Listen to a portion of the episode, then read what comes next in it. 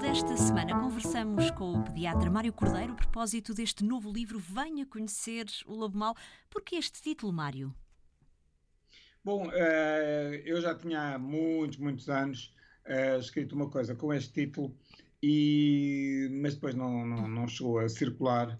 Uh, no fundo era, retive o título, embora o livro seja, não tenha nada a ver com o resto, mas retive o título porque eu gosto, gostei do título, inventei-o e gosto dele pelo seguinte, o, o Lobo Mau tem alguma fantasia, alguma magia, apesar de terrífico, uh, para as crianças, para os jovens e para toda a gente.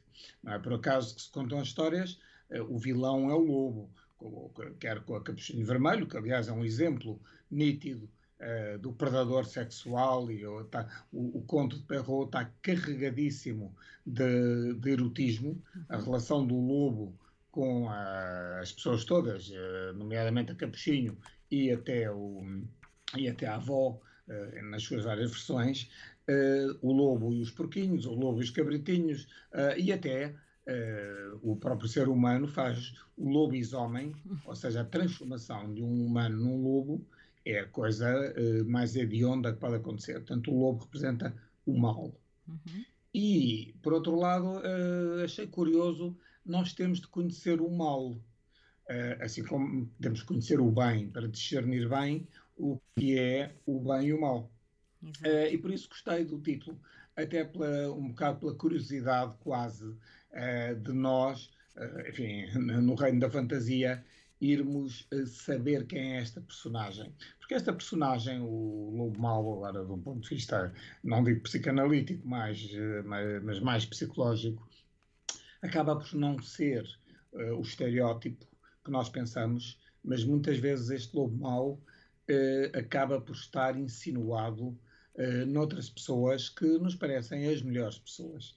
E, portanto, achei graça a, a, esta ideia de irmos conhecer essa personagem que, durante a infância e a adolescência e tudo, nos mete algum medo.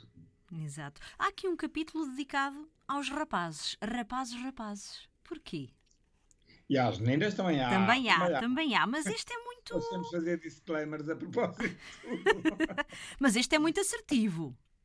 É, uh, porque eu acho que os rapazes às vezes são o parente pobre nestas coisas da sexualidade. Então, o parente pobre? Não, pobre no seguinte aspecto. Uh, Fala-se os livros, os artigos falam muito, e ainda bem, hein? ainda bem, uhum. uh, da parte da sexualidade feminina.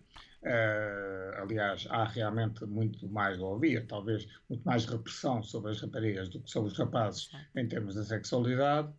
E, uh, e fala-se muito, e ainda bem, não é? De, até de aspectos práticos de, de, uh, relacionados com, com coisas a fazer, que tampão usar ou, ou outra coisa qualquer. Há muita informação dessa para raparigas e as raparigas também têm uma maior facilidade, raparigas barra mulheres, em falar entre si, em discutir assuntos, têm uma preocupação, têm um grupo de apoio bastante maior. Eh, é normal uma rapariga, se tem uma questão qualquer, colocar às amigas e as amigas darem a sua opinião. Agora, não importa se a opinião é credível ou não, certa ou errada.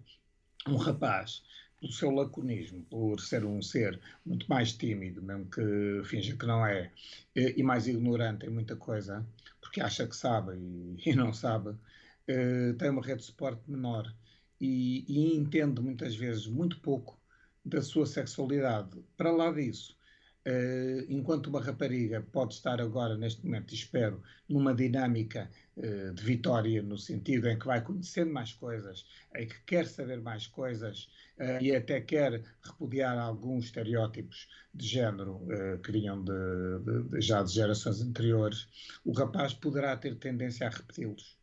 Venha conhecer o Lobo Mal, a autoria de Mário Cordeiro, a edição é da Dom Quixote. Boas leituras.